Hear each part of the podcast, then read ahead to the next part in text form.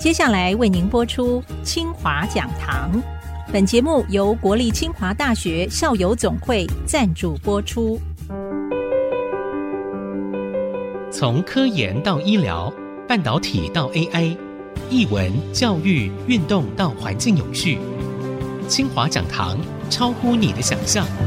欢迎听众朋友再度收听 IC 部落格。我是 IC 部落格阁主谢美芳。今天呢，透过我们的电话连线到我们的清华大学戴念华副校长，和听众朋友好好的聊聊。主持人你好，各位听众朋友大家好。是。副校长，我们谈到清华整个全貌的时候啊，很不免的会让人想到，就是说跟过去哦所有理工科技大学完全不同的风貌，就是它的人文艺术的景致内涵啊，精神整个划入了三点零的发展哦。那么清华三点零一直是治校很重要的一个主轴跟理念啊，开始有一些新的硬体建设出来，带我们来了解一下，这是一个什么样的全新的清华。谈清华三点零这样一个愿景啊，我想就先讲一下背景。那么清华大学教育强调多元与跨域，以培养能够解决未来社会问题的学生呢为其教育目标。那么这个多元呢，就包含人才的多元，以及教育环境、学制氛围的多元。所以在选材上面，过去清华大学所提出的繁星以及特殊选材的招生呢，无疑都是创新之举，因而引导出目前两个全国性的招生管道。那么在学生入学之后呢，清华大学如何提供一个肥沃的土壤去培养他们？除了专业的课程以外呢，提供一个有艺术文化气息的环境，让学生去发展健全的身心灵呢，我想也是教育的要务之一。那么过去清华大学的艺文活动呢，啊是由清华大学的艺术中心所负责。那么过去在同仁积极的筹划下，取得相当优异的成就。比如说最近两年的这个 AI 乐团呢，就是其中的一个例子。那近几年来也得到校友的积极回馈，像联电捐款整建君山厅，杰出校友物理系谢逢亮捐赠美美术馆，台积电曾环成先生捐款建立文物馆，本校的杨汝彬教授以及林胜平教授贤伉俪呢，捐赠将近三千件的文物来充实文物馆。那么这些馆厅的设立呢，让清华的艺文气息呢更加浓郁。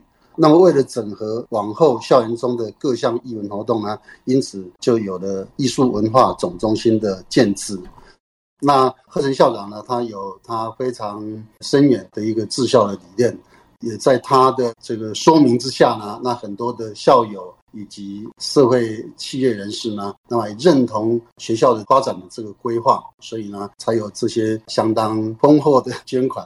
一直知道您是做研究的人，然后要来谈艺术人文，你要把一个科学家变成一个艺文才子，而且你要谈的是背后的这个设计的理念，如何去涵养，相当的不容易。在准备这个的时候，你心里头一定也有一些同样的感动吧？你背后一定有一个很坚强的团队啊！但是透过您的金口要来跟我们分享啊，那这是一个什么样的一个发展故事而来的？然后我们就来进入谈美术馆跟文物馆这一块的设计，好不好？这个主持人明察秋毫了啊！其实我现在在这边讲的背后是有一个团队在支撑啊。我在这个地方其实扮演的，我想是一个行政角色了啊，就是协调大家，不管是进度也好，或者了解一下他们规划的理念。因为我是材料系的教授哈。人文这方面，说实在的，因为在清华的这个环境，也会耳濡目染的去了解一些艺文的活动。但是要做这样的一个设计长城的规划，我想他是需要有一个专业的一个人士呢来帮忙。怎么学生就是可以在校园里头就可以享受到这样子的一个国家级的等级？我觉得这相当的不容易，表示我们的这些杰出校友啊，相当的有魄力，而且愿意用金钱实际的行动来付诸这样的一个创新理念，才有这样的一个实际的做法出来。副校长，我想先问一下啊，整个译文总中心啊，它的这个基本资料，这三个馆厅啊，大家贡献力量呢，来促成一个国际性大学往前走。全部的建筑经费加起来超过十亿，整个的时程呢，音乐厅工程呢，建筑团队目前还在寻寻觅觅当中。如果这个工程呢顺利的话呢，我们希望三年内应该这三个馆厅呢都可以完工了。像美术馆呢，应该两年之内。嗯，那文物馆就是已经动工了，估计可能也是两三年的时间，至少有两栋应该没有问题。那金山夜景我们也希望呢，在最近的将来哈，能够顺利让这个工程呢能够往下走。我想，一个大学哈，不仅是培育能够解决社会问题的年轻人呐，我觉得怎么样把大学的能量呢，能够跟社区啊来分享啊，我想这个呢也是一个相当重要的目的。新竹有四十几万的人口嘛哈，那在园区工作的就有十几万，那怎么样提供这十几万就业人口呢？繁忙的工作之余呢，有一个可以得到休憩啊的一个场所呢，我想这个也是大学的责任之一的哈。那我们清华大学责无旁贷，希望能够积极的扮演这样一个角色。副校长，您可不可以带我们大家了解一下整个硬体建筑？接下来呢，我就逐一介绍这三个天馆。首先，我介绍这个音乐厅，它是一个国际级的校园音乐厅，具有专业声学的设计内涵。是由魏武营音乐厅的打造团队哈，旅居法国的徐雅英老师以及国内的罗兴华建筑师两人再度携手合作。那么他们对于清华重视古典音乐的理念呢，相当有深刻的印象。也因为这样的缘故呢，对于君山厅的设计呢，也都是用欧洲规格的音场表现呢作为标杆。君山厅的建造呢，它有专属于清华人的两个重要的记忆连结哈。那第一个呢，是对于沈君山前校长的追忆跟纪念哈。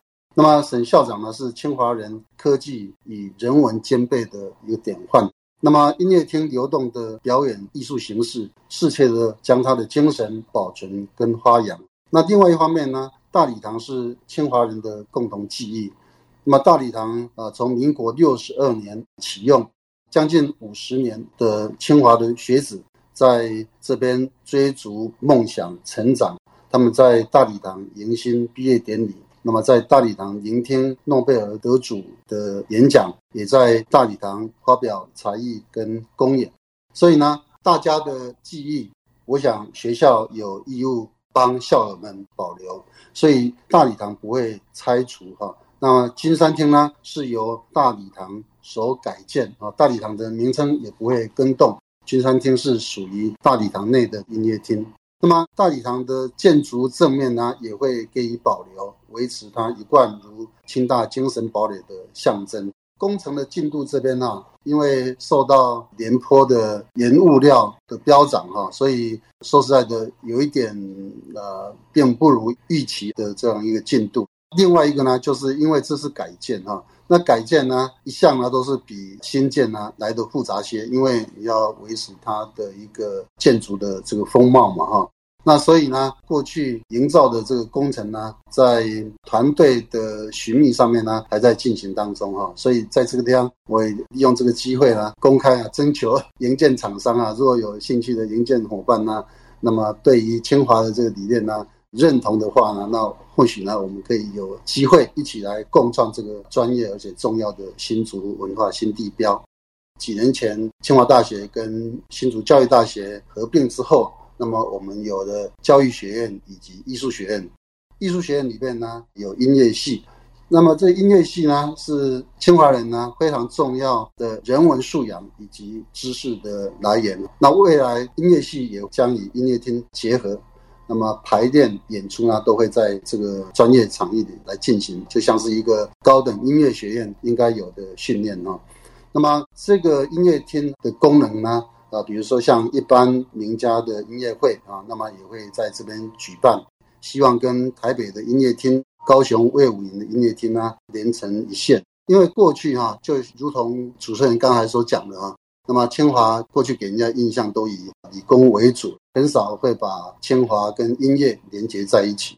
所以现在的筹备团队呢，着重清华音乐人品牌的建立呢，希望能够透过这个计划，共同经营这个音乐厅。那目前的筹备处主任呢，是由音乐系王文怡教授来担任，他是我们外语系毕业的校友，过去呢在美国就是练有关于场馆管理。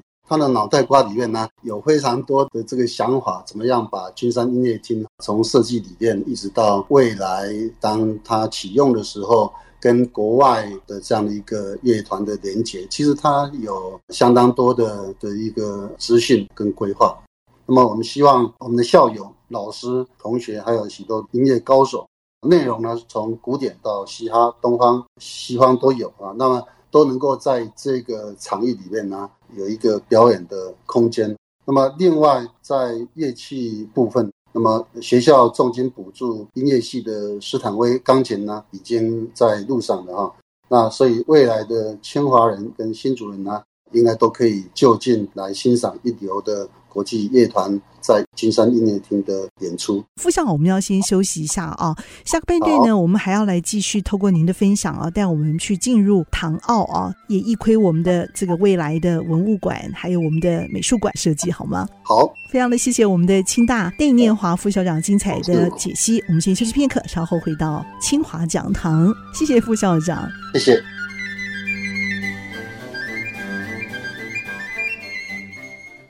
欢迎听众朋友再度回到清华讲堂。我们这一系列的专访当中啊，线上分享的是我们的戴念华副校长。那我们现在也要来进入美术馆跟文物馆的设计，一定还有一些令人发思古幽情的文物故事，真善美的艺术情怀跟作品在这里设计内容究竟是多么精彩？我先谈一下谢洪亮现代美术馆。去年就动工了，预计呢是二零二二年完工。是缺罗丹沉思者雕像的一位。好，那么呃，美术馆呢坐落在南校园的大草坪旁边哈，占地呢差不多有一千平，是一个地下一层跟地上两层的建筑物。那一楼呢是讲堂，还有咖啡厅。所以呢，才从这个地方呢，可以啊眺望远处围棋棋子的公共艺术，还有相当大的一个有利的大草坪啊。这个大草坪是相当特别啊，它有一些非常特殊的生态。二楼呢是特展区，之前我们也请了艺术中心的主任呢，稍微对这个美术馆呢来做规划。那么它有几个项目了哈，比如说像两年基础啊，三年扬帆，五年茁壮，还有十年有成了。也就是说，虽然我们现在有艺术中心，那也有艺术中心的同仁去做策展，不过那个规模呢，相对都比较少一点，因为经费的关系。所以，当我们有一个比较专业的美术馆啊，所以进程呢，就是应该是啊人员编制，还有软硬体的这个建制。之后呢，就是会陆续的邀请专业来做策展。整个展出的这个规划啊，其实在美术这边呢，它有比较现代的，有比较古典的。那他们在这方面的这个规划呢，我想我们可能进一步要等到筹备处主任聘任之后呢。那么才能够比较一个清楚的的一个轮廓哈。地点会在哪里啊？南校园台积馆那边吗？台积馆对，哦、对，他那边有一个围棋的那个公共艺术。我们希望在中城能够要升为中北部大学的这个美术馆呢，我们能够居于领导地位，比较长期，比如十年呢，我们希望能够成为亚洲跟全球知名大学的这个美术馆。那我想，清华一直以追求一个国际的学校呢，当它的一个目标。国际性的大学呢，我想啊，这些啊，都会让这样的一个大学呢更加魅力，更多的人呢，因为这样的一个氛围，选择清华大学来就读，不仅是国内，还有国外的国际生。那附上文物馆的部分呢？文物馆呢，是由刚才我们讲，由曾环成先生呢捐资命名。它是由黄生远建筑师呢设计的文物馆呢，已经于九月十四号举办动土仪式。这个馆舍呢是位在也是南校区。那如果大家对清华不陌生的话，那边原来有一个三合院，就在那旁边。所以从那个后门一进去，往右边转那一大块艺园那边就是了。是是，是。然后旁边就是一个樱花木的那些大草原。对不对？OK，太好了。那副校长，您也谈到曾先生有捐这个文物馆的部分，我想他应该是主要是捐款的部分。他是不是有一些理念，也把一些想法也传给你们？比如说，他希望在这里头看到一些什么东西吗？曾先生呢，是对于艺文活动呢相当支持的一位企业界前辈。他对于文物的这个保存呢，相当尽心尽力。捐款是在硬体部分，那在软体部分呢，是由中文系杨汝彬教授以及退休教授方胜平伉俪呢，将他们多年珍藏哈，很难想象将近三千件东亚儒学相关的书画以及书籍呢，赠送给学校。里面的创作者有中日的鸿儒、官员、书画家、生理、汉学家、外交使节都有，也包含了一些民间的史料以及个人的文书哈。那他的文物呢，差不多跨越三百年，中国的明清、日本的江户时期到日据时代呀，一直到政府拨迁来台，价值呢相当的高。那事实上，这些文化的资产呢，在早期呢是保留在图书馆，所以呢，在两千零八年的时候，清华大学呢就开始筹设文物馆。那因为那时候的条件呢还不是那么成熟了，所以就由图书馆来代为执行管理。呃，民国一百零四年成立文物筹备处，我们希望未来它能够跟像校外的国立历史博物馆啊，台北中山堂。高雄历史博物馆还有台大的图书馆合作举办这个展览。筹备处主任呢是通识中心的谢小琴教授啊，他也是我们的前学务长。文物馆哈有三千多件嘛，里面呢有一些重要的这个文物了，比如说像一九四九年国民政府撤退到台湾来的时候，有一个重要的工作就是把中央银行的黄金呢分批运到台湾。那这个黄金呢是相当重要啊，它成为之后稳定政治经济以及带动后来发展的一个重要资金。那么在杨教授给清华的文件中呢，就包含当时已经下野的这个蒋介石，在一九四九年的五月呢，那么给他的下属哈汤恩伯啊将军的一个信函，那么交代中央银行呢装船的这个黄金呢，那么留一部分。据史料所记啊，是两万两的黄金，还有一百万两的银元留在上海做这个金融的运作，那其他的呢就运到台湾。所以在这个信发出去四天之后呢，那么上海呢就沦陷了。所以可以从这当中呢也看到过去的一些史实。当为历史的见证，我相信啊，历史的阴间不远啊。透过这些文物啊，更让我们缅怀人类，及早的去做值得传承下代的事情。当初接下这个任务啊，我觉得应该是有一半的原因是因为必须要担任这样的角色，但是我觉得你对他应该会有一些期待嘛，对不对？哦，是是，当然，我想啊，接这个译文总中心主任的工作呢，它是缘由于译文总中心的前身就是艺术中心。那艺术中心目前呢是隶属在清华学院底下，那我又是清华学院的院长，所以呃，也就是因为这个行政的安排啊，好像还蛮顺理成章的。但是我必须讲，就是说，毕竟它不是我的专业，我想在这当中各个场厅哈，它未来都有专业的经理人，比如像我们现在的王文仪教授就是其中之一，因为。一件大的事情呢，绝对不会是一个人就能够把它做成。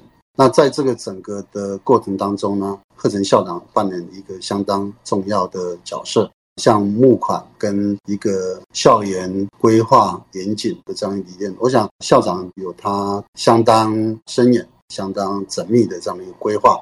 其实我就是其中的一个参与者。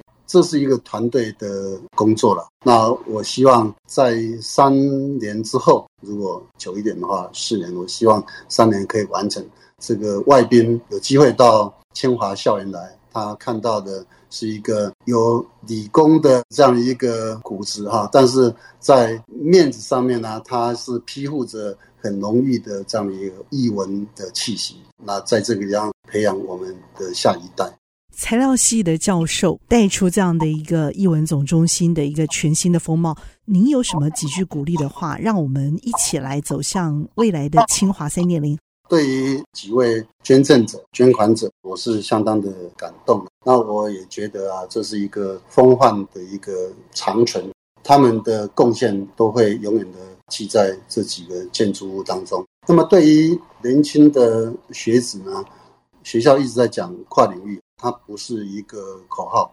它一定是要付之于行动，所以呢，我们在学制上面呢，已经做了很多的调整哈，让学生进宝山而得宝物了，这些知识呢，能够融会贯通，让我们的这个社会呢，更加的这个进步。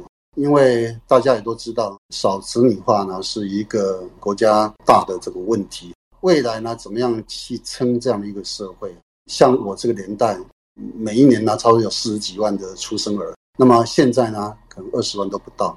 三十年、四十年以后，怎么样撑起整个社会、整个政府往前走？那么我觉得，可能就是要有不同于现在培养人才的这个方式。